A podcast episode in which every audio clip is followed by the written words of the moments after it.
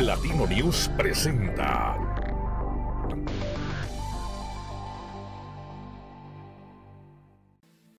¿Sabías que, por primera vez en la historia, en León vamos a poder votar por los proyectos y obras que se hagan en nuestra ciudad? Para que sigamos construyendo una ciudad viva, acude este 20 de enero a tu delegación más cercana, a las instalaciones de Feria León o la plaza principal. Y súmate a Participa León, un ejercicio cívico sin precedentes, donde a través de diversas propuestas para la ciudad, puedes votar por el proyecto de mayor impacto para León y tu delegación. Infórmate en participa.león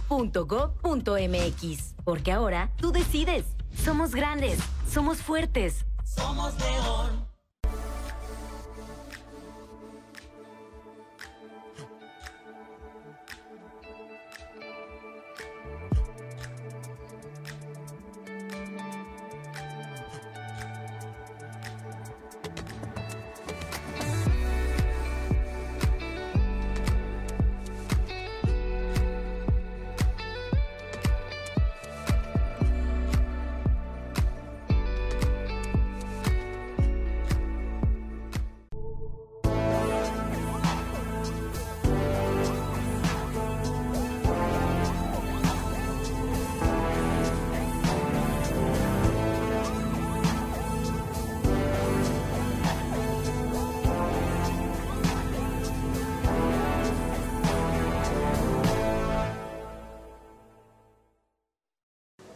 Amigos de Platino News, muchísimas gracias por seguirnos, muchas gracias por estar con nosotros, estamos estrenando año y por supuesto también estamos estrenando otra temporada más de esta sección Nadie me preguntó. Esta ocasión tengo el gusto y placer de estar con un buen amigo, Miguel Ángel Puertolas, es director general de Milenio Televisión, Milenio Diario, aquí en la ciudad de León y en todo el Bajío. Y pues los saludo, Miguel, ¿cómo estás? Igualmente, eh, Martín, muchas gracias por invitarme. La verdad es que es un placer eh, hacer este ejercicio que lo hemos venido realizando en diferentes espacios.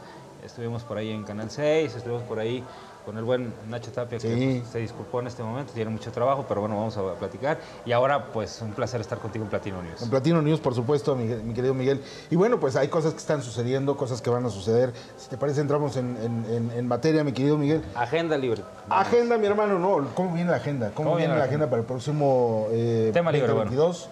¿Cómo viene esta agenda? ¿Qué es lo que estás observando tú? A mí me parece que hay cosas muy interesantes. Luis Carlos Ugalde, ahí en Integral, y acaba de, publicar o hacer público su, un estudio de, de los 10 puntos que se van a venir para el 2021, 2022. Sí, claro. Pero tú, ¿qué estás observando en Guanajuato? Fíjate que hay, yo creo que tema, dos temas prioritarios, ¿no? que siguen siendo parte de la agenda desde el 2019, podría decirlo yo. El tema de la pandemia, eh, es decir, salud y seguridad. Creo que son los dos grandes temas. Aunado al tema de recursos, ¿no? que también es un tema importante, el tema de la economía.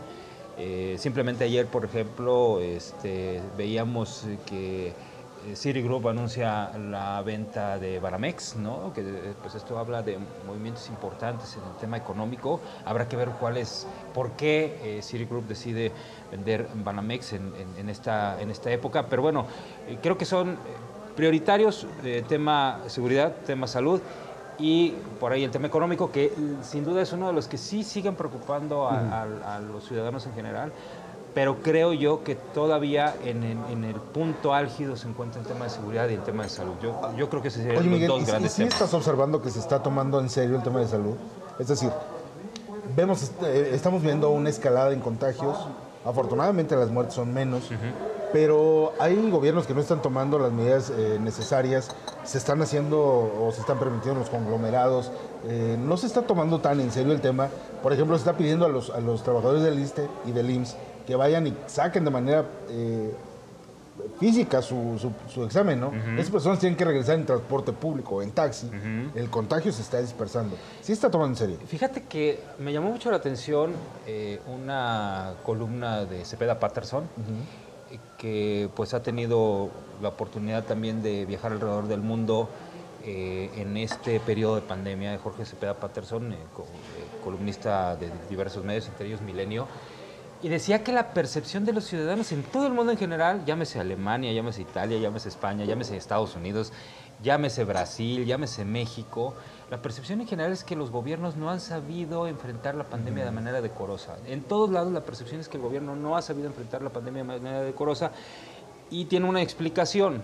La explicación es que obviamente nunca habíamos enfrentado una pandemia como la, como la que estamos enfrentando ahorita, pero la diferencia que tenemos hoy en 2022, ya a estas alturas, es que deberíamos de tener una experiencia ya probada eh, de acciones que realmente funcionan. Ejemplo, eh, acciones que no funcionaron en su momento, que sí fueron necesarias porque se desconocía los alcances de, de esta enfermedad, el confinamiento. ¿no? Ya eh, en, en, su momento pues se tuvo que recurrir al confinamiento porque se desconocían eh, incluso te acordarás, las primeras informaciones era que con el simple hecho de saludar ya te ibas a contagiar de COVID, cuando después se descubrió que no necesariamente esa era una forma, que si era necesario el lavado de manos, el uso de gel y demás, por el hecho de que luego te rascas los ojos o, te tocas la nariz, pero se descubrió entonces que esencial era el uso del cubrebocas, que en un principio se decía que el uso del cubrebocas pues era opcional, y después nos dimos cuenta que no era opcional, que era fundamental, y que incluso ahora con la variante de Omicron, es fundamental el uso de un KN95 con un cubrebocas de tela porque el cubrebocas de tela ya viene a ser uno que no es suficiente para frenar el Omicron o la variante Omicron y que la principal forma de, contagio es con el estornudo, dice flush, que sale a la hora de estornudar. ¿no? Entonces ya debemos de tener ciertas experiencias. Entonces ya decimos, el confinamiento no es necesario, sí es necesario disminuir la movilidad social, ¿no? Entonces disminuir la actividad en algún momento, que bueno, pues ya se dio el famoso semáforo, ¿no? Que es verde, que rojo, que amarillo, y aquí en Guanajuato tenemos este verdes desde verde menta hasta verde sí, sí, sí. oscuro pero, lo que a mí me llama mucho la atención es de que, como bien dices tú, se tuvo un periodo de aprendizaje. Pero ese periodo de aprendizaje me parece a mí que fue en un termómetro totalmente distinto al social. Sí, claro. Fue al político, el termómetro político y el, termómetro de la popularidad de los gobernantes. Sí, no eh, fue bien visto el tema del confinamiento y luego entonces, ah, salgan. ¿Salgan cómo? ¿Salgan de qué manera? Es cierto también que el tema del contagio y de los contagios depende mucho de nosotros como, como ciudadanos y como sociedad. Sí, totalmente. Pero, por ejemplo, que te estén eh, ofreciendo los platillos de ya, vénganse todos al cine, vénganse todos al parque, mm, No, creo que, creo, creo que ahí debemos de apelar mucho a la conciencia ciudadana, claro. ¿no? Eh, mira, un tema muy recurrente, muy local y que creo que vale la pena, el tema de la feria. Claro. Todo el mundo dice, ay, es que ¿por qué abren la feria y por qué?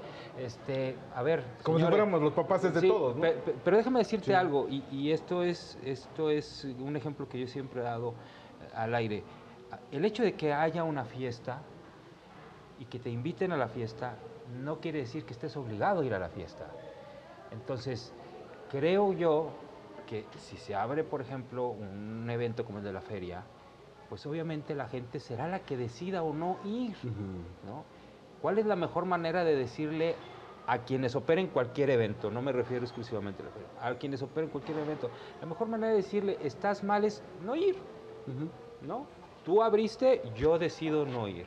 Entonces yo creo que esa es, e, esa es la conciencia que debemos de poner. O sea, si, la, si el gobierno dice, este, se abren los restaurantes al 100% y se abren los, eh, los cines al 100%, está bien. ¿Por qué? Porque se requiere la reactivación de la economía, pero ya uno como ciudadano decide sí o no arriesgarse a ir. Porque la verdad ahorita estar en la calle es un volado. El hecho de que tú estés vacunado no quiere decir que no te vayas a contagiar de COVID. Seguramente ahorita la gran mayoría de la gente se va a empezar a contagiar de COVID, pero no va a presentar síntomas por una simple y sencilla razón. Estás vacunado, estás protegido. por eso es urgente la vacunación universal, que desafortunadamente sigue sin darse en nuestro país. ¿no? ¿Y cómo se está dando también el mensaje? O sea, a ver, sí se vende la feria, pero ¿cómo se está vendiendo la feria? Se está vendiendo con los espectáculos, se está vendiendo con los eh, eh, conciertos masivos, se está vendiendo, está bien, pero me parece a mí también que esa parte de la comunicación tiene que decir, a ver, ponte cubrebocas, no te vamos a aceptar si no tienes esto. Tiene que ser algo ya que Creo que se están tomando esas medidas, o sea, creo que se están tomando estas medidas. Eh, mira, otro caso, el de las escuelas, que ha sido muy polémico. Es que ¿por qué abren las escuelas al 100%? Te lo voy a poner así eh, un meme que veía por ahí muy interesante. Decía, México, el país donde las fiestas son presenciales y las clases virtuales. Así es. O sea, realmente la- la- el contagio de los menores es más fácil que se dé En en una fiesta. ambientes no controlados, ¿no?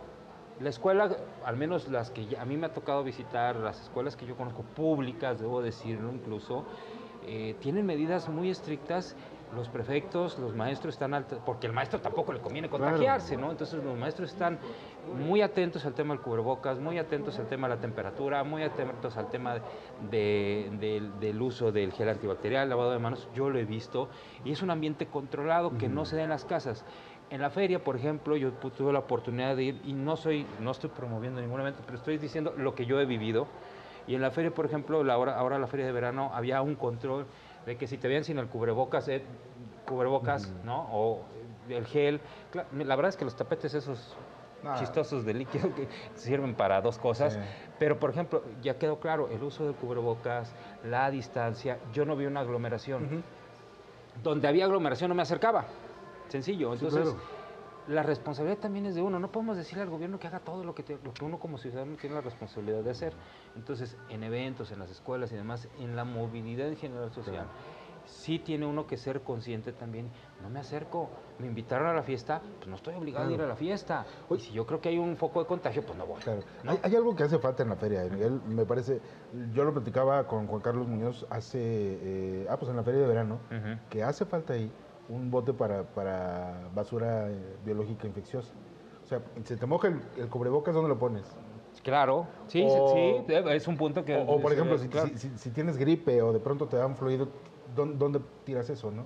O sea, junto con lo demás, junto con lo que se está pepenando ahí del asunto de las latas, del PET y todo ese rollo, eso sí me parece que podría ser un punto, Un punto, sí, para claro. que sea una feria totalmente segura. No se hizo la vez pasada, no cuestan mucho esos No, y que creo que debería ser un tema que debe de imperar en todos lados, o sea, no nada más en la feria, yo creo que en los centros de trabajo, yo creo que también en los, en los lugares públicos, así como tenemos un bote para aluminio, un bote para residuos Claro. este, orgánicos, etcétera, etcétera, tener algo especial donde la gente pueda depositar el pañuelo desechable o el cubrebocas en caso de que sea un cubrebocas desechable, aunque ya la mayoría de los ciudadanos usamos cubrebocas que no son desechables, ¿verdad? Pero el, coronavirus o la COVID o este, este tipo de situaciones, no, no nada más nos está generando esta situación, mi querido Miguel. Hay otro tipo de afectaciones, las afectaciones emocionales, Sí. las afectaciones, por ejemplo, en, en- en el tema del, del hogar.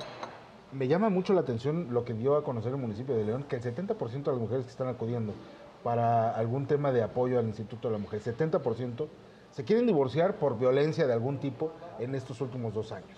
Sí, de hecho, todavía voy más allá, un dato muy interesante que recientemente dio a conocer la Secretaría de Salud, Ajá. y es que, que la Secretaría de Salud hace, ayer, hace unos días dio a conocer que había atendido a 19 mil ciudadanos que habían tenido alguna idea o tendencia suicida. Claro. Entonces, sí hay una afectación emocional, sí hay una afectación eh, también en el tema de violencia familiar.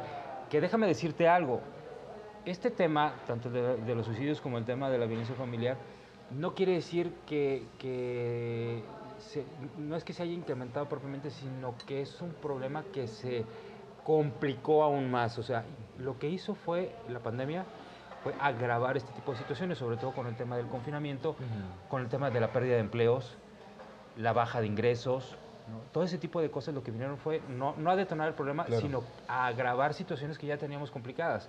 No solamente el tema de relaciones familiares, no solamente en el tema de, de- de ingreso, sino también en el tema educativo. Pero también me gustaría decir otra cosa, y creo que esto es muy importante. También nos ha dejado cosas positivas la pandemia. Por ejemplo, el acceso a tecnologías que no teníamos acceso originalmente, que siguen siendo costosas Claro. para muchos, sí, siguen siendo costosos para muchos, pero creo que el acceso a tecnologías, a métodos de comunicación que no utilizábamos, a herramientas que no habíamos utilizado, son cosas buenas que nos ha dejado la pandemia. ¿Qué otra cosa buena creo que nos ha dejado la pandemia? Es la conciencia del cuidado de la salud. porque antes nos importaba un comino, ¿no? Ahora cada vez más gente está preocupada por su alimentación, está preocupada por lavarse las manos, está digo, ¿cuánta, no era parte de la cultura latina en general y del mexicano, quisiera pensar yo. Lo digo como, como, como, como quien es parte de una sociedad. No teníamos la cultura de estarnos cuidando la lavado de manos, no teníamos la cultura de estarnos cuidando la, la alimentación, no teníamos la cultura de estar cuidando la salud de uno y de los demás. Y eso también creo que ha sido algo positivo que nos ha venido a Bueno, vamos a hacer una pausa, mi querido Miguel. Estamos aquí transmitiendo eh, pues desde el Hudson Smart, aquí en la ciudad de León, Guanajuato. Y vamos a la pausa y vamos a regresar con esto que es muy importante, parte de las secuelas que tienen que ver con la economía. Hablabas tú de esta agenda que se viene en la parte económica y educativa. Y yo abonaría también, que creo que es un tema importante que tratar el tema de seguridad. Que sí, por supuesto. También muy con ese, ese va a ser nuestro cierre. Va. Regresamos, no se vaya.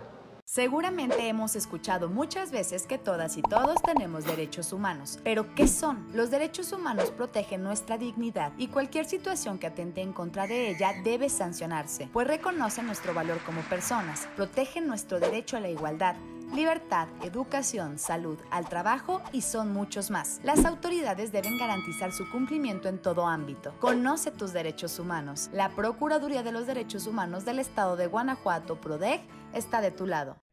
En Guanajuato Capital, paga la anualidad de tu predial en línea o en el banco y aprovecha el 20% de descuento antes del 31 de enero. Es muy fácil. Ten a la mano tu número de cuenta predial, escanea el código QR o ingresa a www.mipagomunicipalmexico.mx y elige la opción de Guanajuato. Participan todas las tarjetas. O si prefieres hacerlo en el banco, puedes acudir a Banregio, Banorte y Banbajío utilizando la letra U para predios urbanos y la R para predios rústicos. También puedes descargar la línea de captura en la página web de la Presidencia Municipal para pagar en las ventanillas de Banco Azteca, Santander y Telégrafos Telecom. Si tienes dudas, contáctanos. Estamos para ayudarte, porque en Guanajuato estamos pensando en grande.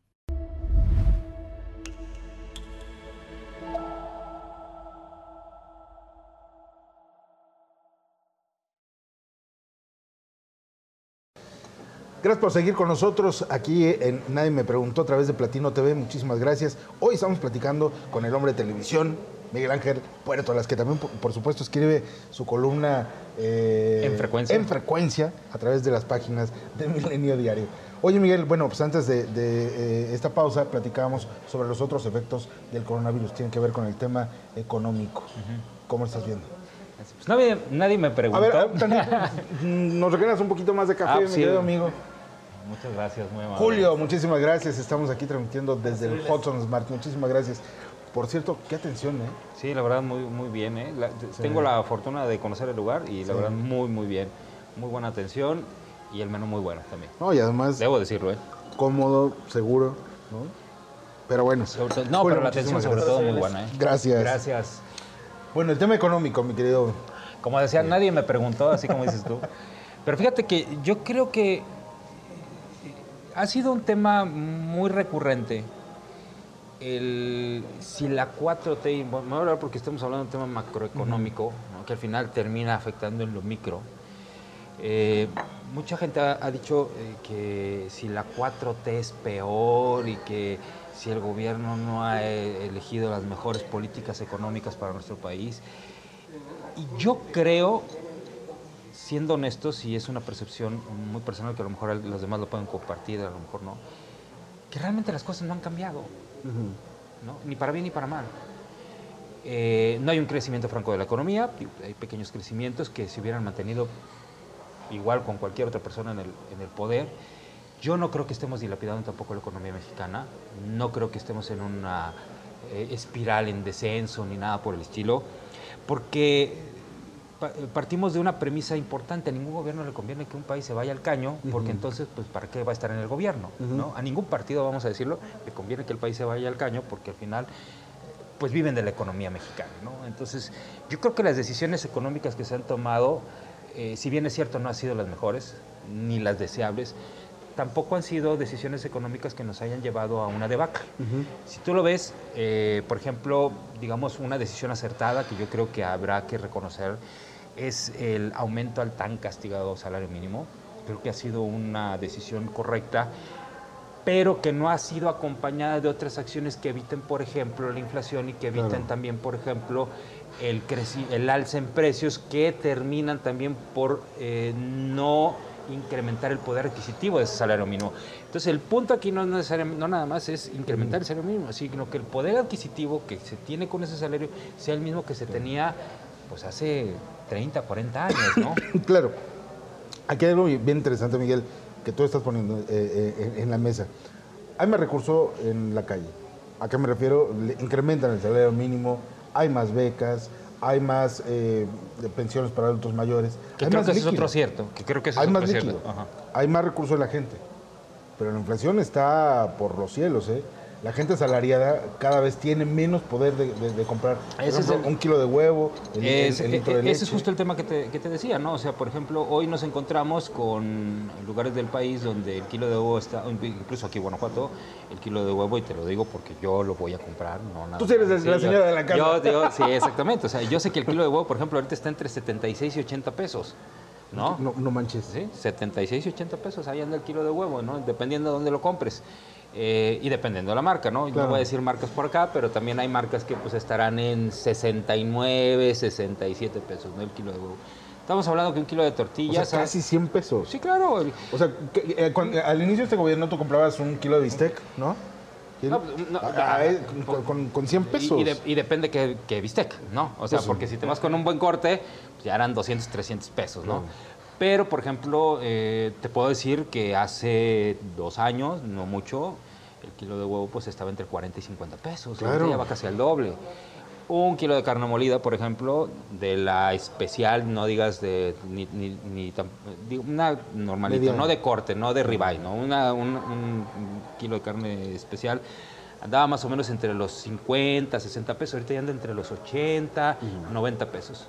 Un pollo te lo comprabas hace dos años con 50, 60 pesos, ahorita ya anda en 110, 120 pesos un pollo, con lo que come una familia en un día. Entonces, volvemos a este tema, incrementas el salario, pero el poder adquisitivo, como lo acabas Claro. de mencionar, no es el mismo y eso también está mal.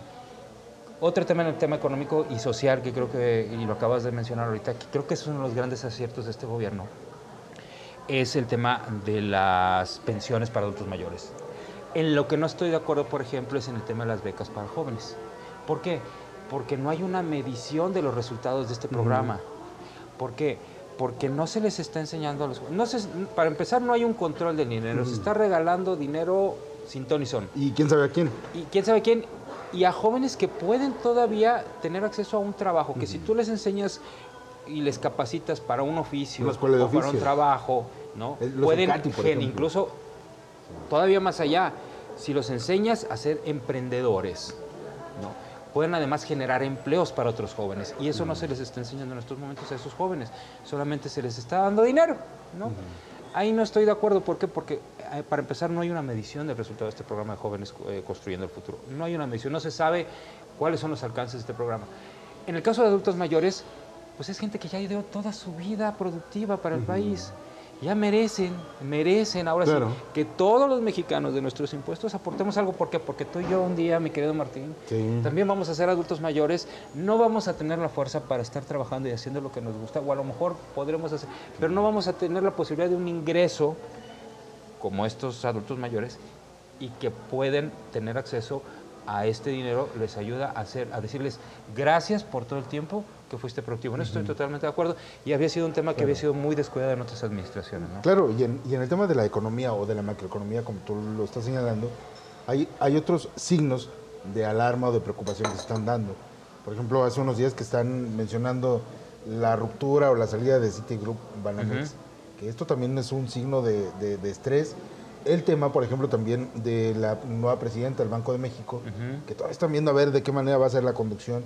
El tema de las reformas eh, financieras, la reforma energética. Fíjate que eh, algo debo de agradecer a los gobiernos anteriores que pensando en un futuro y dada la conveniencia de cada partido político, porque a nadie le conviene estar en un régimen donde pierdas, hubo candados y estructuras que permiten que el país funcione pese a ¿no? las reformas que pudieran promover desde el Poder Ejecutivo y construyeron leyes que solamente pueden ser modificadas con mayoría calificada en el Congreso. Esto quiere decir con las dos, terceras, las dos terceras partes del Congreso, eh, una mayoría calificada. ¿no? ¿A, a qué voy con esto? Las estructuras de nuestro país es difícil que las muevas. Muchas de ellas requieren una reforma constitucional.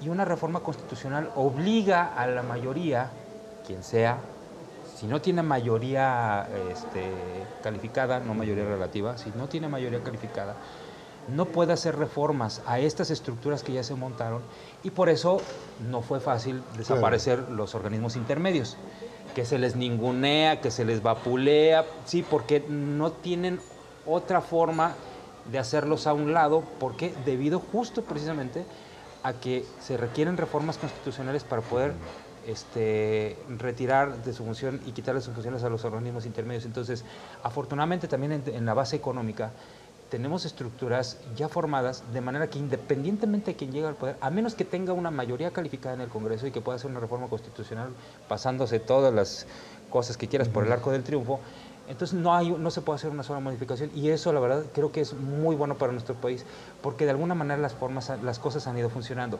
Que se puedan hacer mejor, claro que se pueden hacer mejor, pero desafortunadamente también nosotros como ciudadanos pues no hemos sido tan proactivos Claro. para poder también exigir al gobierno que haga las cosas como consideramos que deben de hacerse, ¿no? Creo que nuestra democracia todavía está en pañales en ese tema y un punto te lo digo como te lo comentaba hace rato. A mí me pueden ofrecer abrir la feria y la mejor manera de decirle a la- al, al- al gobierno no es la mejor manera, es no ir, Claro, ya, ¿no? claro. Pero creo que va a pasar lo contrario. Es correcto. No estoy invitando a que no vayan, simple y sencillamente estoy alertando a la gente, ¿no? La decisión muchas veces está en los ciudadanos. Sí, o sea, si te gusta lo haces y si no, no. Exactamente. Si estás a favor, lo Lo apoyas. y si no, no. Si no, no. Y por ejemplo, está, está el tema de la revocación de mandato. ¿no? Claro. Que eso, eso nos da una charla para Un programa, para un pro- sí. complet- completito. Pero la gente realmente no está convencida del ejercicio y ahí está la prueba que se está batallando demasiado Claro. para conseguir las firmas para poder llevar a cabo este ejercicio de revocación de mandato. Que en el fondo me parece muy bueno, ¿no? Porque es un mecanismo de participación ciudadana.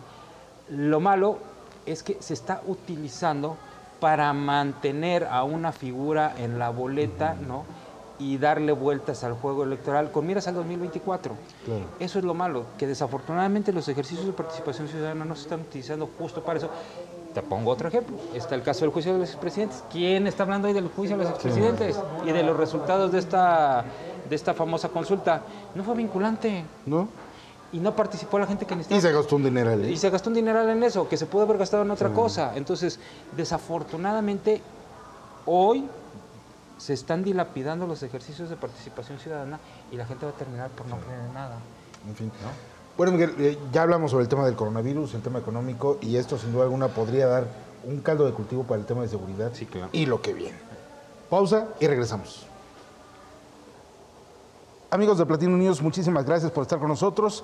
Fíjese, hoy nos encontramos en el Hudson Smart, que se encuentra aquí en el Boulevard López Mateos, en, la- en el municipio de León, Guanajuato. Hoy estoy con el señor Tomás Aranda, quien es gerente de alimentos y bebidas de Hudson Smart. ¿Cómo le va, don Tomás? Muchas gracias, pues la verdad me va muy bien, muchas gracias por la invitación y pues prácticamente el invitado invita, ¿no? Estamos ahora en Los Vitrales, Ajá. ubicado a un costado de Centromax, Enfrente de los bomberos. enfrente de los bomberos, no, Sobre- enfrente de los bomberos, exactamente, a un costado de. Oiga, y aquí nada más es para venir eh, a hospedarse, Claro el no. restaurante. A ver, cuénteme, Aquí cuénteme. es para disfrutar, aquí Ajá. es para venir a probar un, delicioso desayuno. Nosotros abrimos a las 6 de la mañana de lunes a viernes, Ajá. de 6 a 12 con desayunos, unos guisados sensacionales. Este, tenemos también lo que son eh, las, tor- las tortillas hechas a mano, eh, fruta, todo eso es un delicioso buffet. Pero déjame platicarte que también dentro del buffet tenemos un programa que se llama Lady Gourmet. Ok. Pues Lady Gourmet es un beneficio para ellas ¿sí?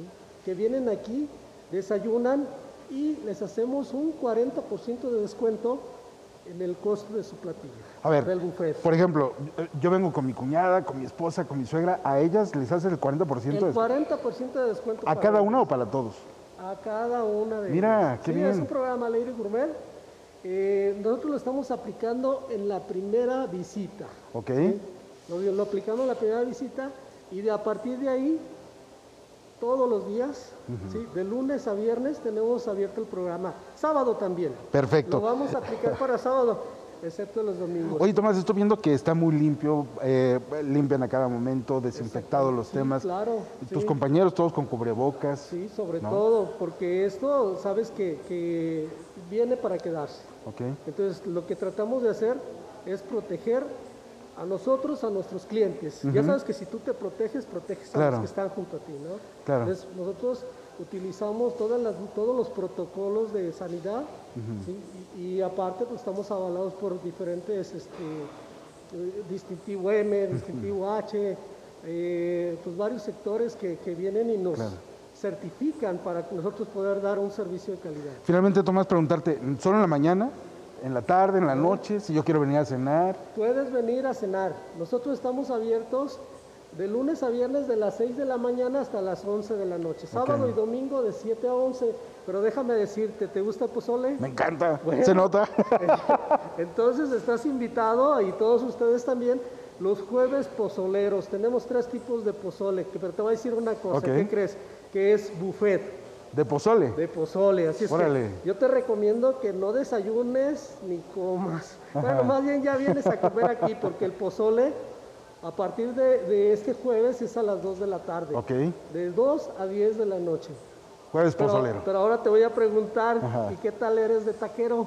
Uy. ¿Te gustan los tacos o Uy, no? uy, uy. Tomás. sí. Bueno, ok. También para todos ustedes tenemos los viernes de tacos, Ok. que también es un buffet de tacos, ¿sí? Aquí puedes encontrar eh, diferentes guisos, chorizo, pastor, este, bueno, Perfecto. infinidad, ¿no? Muy bien, Tomás. Pues eh, regálanos nuevamente la dirección y dinos cómo llegar aquí a Hudson Mira, Smart. es, es tan fácil, es Hodgson Centro Max, ubicado muy fácil, a un costado de la plaza de Centro Max. Es Claro. facilísimo de llegar, Enfrente de los bomberos, aquí sobre López Mateos. ¿no? aquí en Félix. Muchísimas gracias, Tomás. No, Vamos a venir aquí a los jueves gracias, pozoleros. Gracias por invitarnos ¿Eh? y invito a todos ustedes también para que asistan aquí a nuestro restaurante Los Vitrales. Es un placer siempre tenerlos aquí. Muchas gracias. Gracias y nosotros continuamos. Gracias por seguir con nosotros aquí en Platino TV. Estamos platicando con Miguel Ángel Puertolas, es eh, director general, editorialista, un gran periodista que tiene especialidades. favor que me haces. No, mi hermano, pues es que favor que me haces. y bueno, estamos transmitiendo aquí desde el Hudson Smart en la ciudad de León, a un ladito de Centro Max. Aquí estamos transmitiendo el día de hoy. Bueno, Miguel, hace unos días la presidenta municipal Alejandra Gutiérrez Campos presentó su plan de gobierno. Es una revelación interesante. 50% de la ciudadanía de León considera que... 52, para ser Bueno, 52. Considera que no tenía, que, que- que su policía no estaba a la altura de la sociedad. Dicho eso por la jefa, Pues mira, déjame o sea, decirte, no sé cómo... déjame decirte que a mí no me sorprendió la revelación por una sencilla razón. El, el INEGI hace cada cierto tiempo una encuesta de Es desempeño gubernamental, de desempeño gubernamental donde mide también el tema de los municipios y el tema de seguridad y justicia. También hace una encuesta que tiene que ver con eh, la seguridad, que es la famosa ENVIP, la Encuesta Nacional de Victimización y Percepción de la Seguridad, donde ya se revelan estos, Sí. estas cifras. Pero a los nivel gobiernos nacional. siempre han estado así como que muy resistentes a decir de manera pública o avalar esos esos, esos Es que la mejor manera de arreglar las cosas es reconocer dónde Claro. estás mal, ¿no? Entonces reconocen que hay un problema en la capacitación de los policías, un problema añejo. Claro. El hecho de que un policía esté bien pagado no quiere decir que esté bien capacitado, es. ojo, ¿no? Entonces podremos tener la policía mejor pagada del país, que no es así hasta este momento, pero no necesariamente la mejor capacitada. Y me parece bueno también que se tomen algunos ejemplos eh, que se han tenido en otras entidades para mejorar la capacitación de los policías y darles una educación eh, como debe ser. El problema con el policía en general es que originalmente, eh, habrás de recordar, en algún momento, en algún tiempo, este, si no conseguías trabajo, te decían, pues métete de policía, ¿no? Sí, claro. Era la última opción. Sí, y era como que la chamba para salir del, Sí. del paso. Y teníamos unas policías, pues obviamente poco capacitadas, poco entrenadas, eh, que no desempeñaban la labor como debían, muchos con miedo. Con miedo, ¿eh? Y te estoy hablando de una época donde todavía no había tanto problema con el tema del crimen organizado, que ahorita ya es otro, y si- empezamos a hablar del tema de infiltración ya es otro boleto, pero bueno, no lo, no lo voy a tocar ahorita.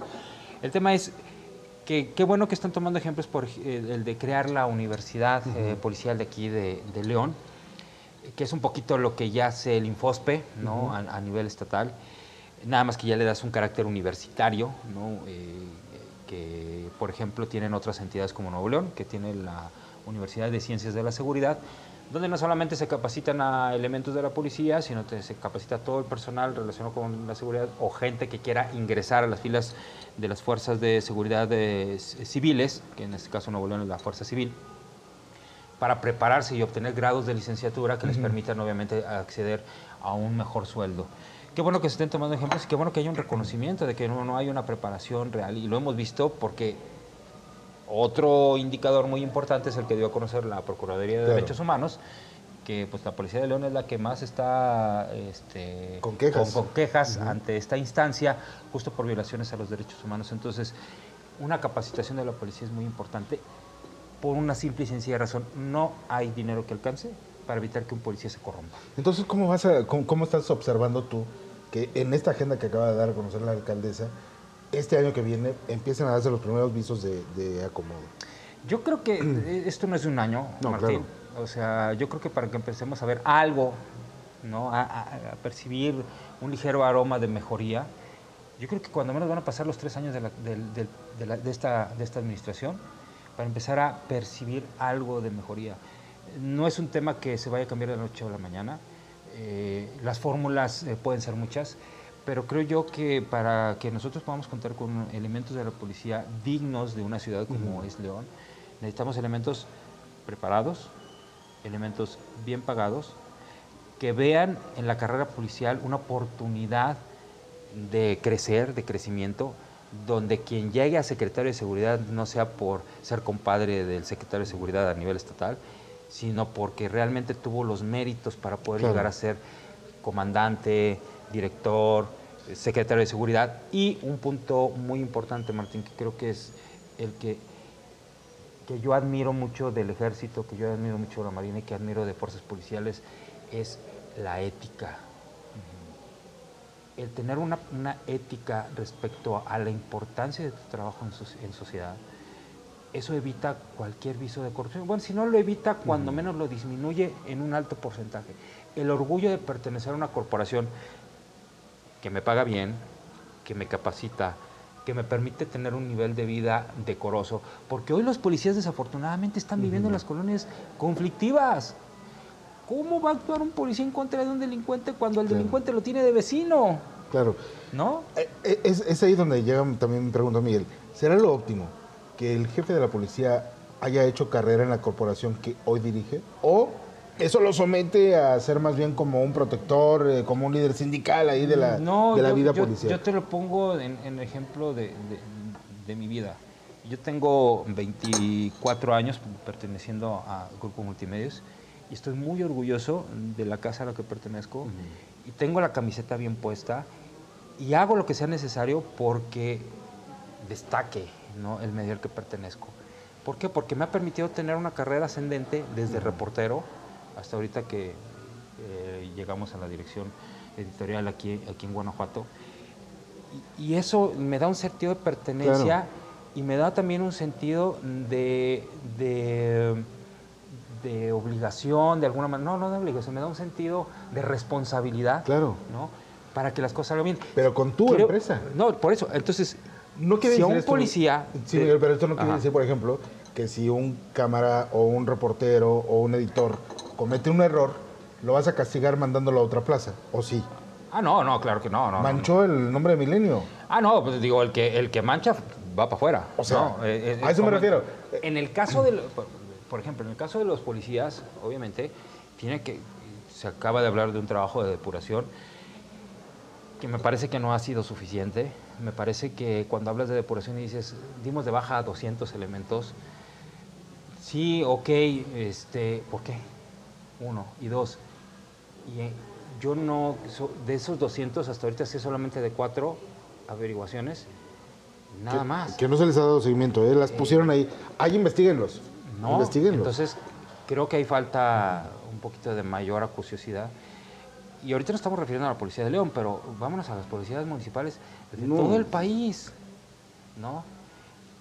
Todavía en Guanajuato, y hay una exigencia constante de- del gobernador y, de, y del- de las autoridades en general, de incrementar el salario de los policías, que insisto, el hecho de que subas el salario no quiere decir que sean policías mejor preparados, ¿no? Que no nada más es subir el salario, sino también acompañarlo de capacitación y de que el policía municipal vea en su, en su profesión una carrera que le dé oportunidad de vivir de manera decorosa. Pero hay municipios todavía que siguen pagando 4 mil pesos a la quincena al policía. Dime qué policía va a arriesgar la vida por 4 mil pesos a la Oye, quincena. ¿Sabes que hay municipios? Caray. Hay municipios que a sus policías los tienen armados con una carabina 30-30, que ya ni siquiera funcionan las balas. Sí, o sea, ¿qué haces ahí? Pues sí. ¿Qué haces ahí? Y están en la montaña, ¿eh? Es- y, y, eh, y hay otros casos excepcionales como Pénjamo, ¿no? donde eh, la policía está bien equipada, bien pagada, ¿no? Y la verdad se- ha distinguido por ser una de las policías, eh, digamos, mejor eh, colocadas en Sí, cuanto claro. a capacitación y, salario. Pero son casos excepcionales.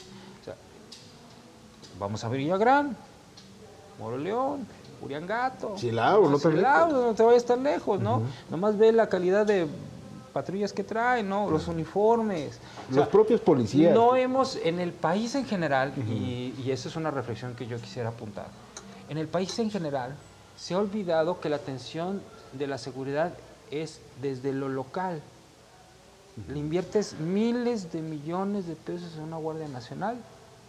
Dime tú quién va a cuidar más a, un, a una colonia. ¿Alguien que haya salido de esa colonia? ¿O un elemento de la Guardia Nacional que pues ni siquiera sabe dónde queda el cruce de López Mateos y... eh, Claro. ¿Qué te gusta? Morelos. Claro. ¿No? Entonces, obviamente, si tenemos policías locales preparados, con esa visión de tener una, una, una oportunidad de vida mejor, comprometidos con su sociedad, podemos tener una policía municipal diferente. Hoy en México no se le ha apostado a esa parte. El gobierno, digamos, ¿Qué le hace falta a la Policía Municipal de León, Miguel? pues, ¿Qué le hace falta? Pues, O sea, lo- ¿qué le ha hecho falta? Recursos hay. el- equipamiento hay. Era lo que te decía. Cachondeo y sobaditas a la policía, ahí están también. Sí. León agradecido, ahí están. Eh, eh. Reconocimientos, diplomas, en fin. Y es lo que te digo. Yo no me quiero referir a la generalidad de los elementos, porque hay de todo. Pero lo que te digo yo es que necesitamos una policía con altos niveles éticos y de pertenencia a, sus- a sus- a su comunidad. ¿Por qué? Porque eso es, es eso en la conciencia te hace ser no imposible de, de- de ser, de ser corruptible, pero creo que sí disminuye la posibilidad de que haya corrupción en una corporación. ¿Por qué? Porque dices, caray, me van a dar 20 mil pesos ahorita por hacerme loco, cuando tengo escuela para mis hijos, casa, este, un buen salario. O sea, la misma señora le diría al policía, oye, a ver, papacito, Claro. este, a ver, pues, Cuidadito, cometes cuidadito una- con que hagas algo porque aquí te están tratando muy bien. Así es. Eso es lo que creo que está haciendo falta, no nada más a la Policía de León, eh, creo que a todas las policías municipales en general. Entonces, caray, si no tenemos ese tipo de, de políticas públicas dirigidas hacia los elementos de las policías municipales, difícilmente vamos a tener corporaciones libres de corrupción, ¿no? El ser humano es corrupto por naturaleza, por naturaleza. Yo no puedo decir que nadie, o sea, en este planeta, y como lo dijo Jesucristo en su momento, el que esté libre de pecado que tiene la primera piedra. Sí. Todos en algún momento, todos en algún nivel, hemos incurrido en un acto de corrupción. Sencillo, desde hacerse loquito con el pago de una multa, ¿no? O mil y mil y un cosas, ¿no? ¿Qué no nos lleva al siguiente nivel? Ese, esa, esa mm, educación ética Claro. que tenemos en la vida. Eso no, por eso la gran mayoría de los mexicanos no estamos en el crimen organizado, porque también tenemos valores, tenemos educación, tenemos conductas que sabemos que son ilegales y que no, que si infringimos la ley vamos a terminar eh, pagando por un delito, ¿no? Entonces por eso la gran mayoría de los mexicanos no estamos metidos en el crimen organizado. Y ese grupo pequeño de personas que están metidas en el crimen organizado, justo es precisamente porque no tienen esa educación ética y moral que nos impide incurrir en actos de corrupción, porque no hay, lo decía hace unos momentos, dinero que alcance para evitar que un policía no sea corrupto. O sea, el policía se puede corromper el, el, el crimen organizado tiene dinero suficiente para corromper a cualquier policía. ¿Por qué no se va a más. corromper el policía? Para decir, oye, tengo educación, tengo, eh, tengo futuro, puedo crecer, de aquí mantengo a mi familia, yo tengo estudios, no voy a echar a perder eso Sí, claro. por un Sí, millón de pesos sí, que claro. se te puede ir en dos Si, si el crimen borracheras, ¿no? organizado eh, corrompe alcaldías, diputaciones, senadorías, en fin. Mi querido Miguel, muchísimas gracias. No, pues ha sido un placer platicar contigo, como siempre, mi querido Martín, que no sea la última vez que estemos cotorreando por acá. Y la verdad, pues un placer a todos nuestros amigos que nos están viendo a través de Platino News. De verdad, muchísimas gracias por estar atentos a esta charla. Esperemos no haberlos aburrido y esperamos que eh, no sea la última vez que platiquemos. Sin duda alguna que no va a ser la última, vamos a tener muchas durante el año. Platiquemos también con los periodistas que están haciendo y escribiendo la historia diaria de la comunidad y del estado de Guanajuato. Muchísimas gracias a nombre de Gilberto López Alfonso, director de Platino TV. Muchísimas gracias a ustedes que nos están siguiendo y ampliando esta comunidad digital que cada vez está más grande. Soy Martín Diego Rodríguez, nos vemos en la próxima. Nadie me preguntó. Esta fue una emisión de Platino News. Nos vemos a la próxima, pero síguenos en nuestras redes sociales y en platino.news. Noticias para una nueva generación.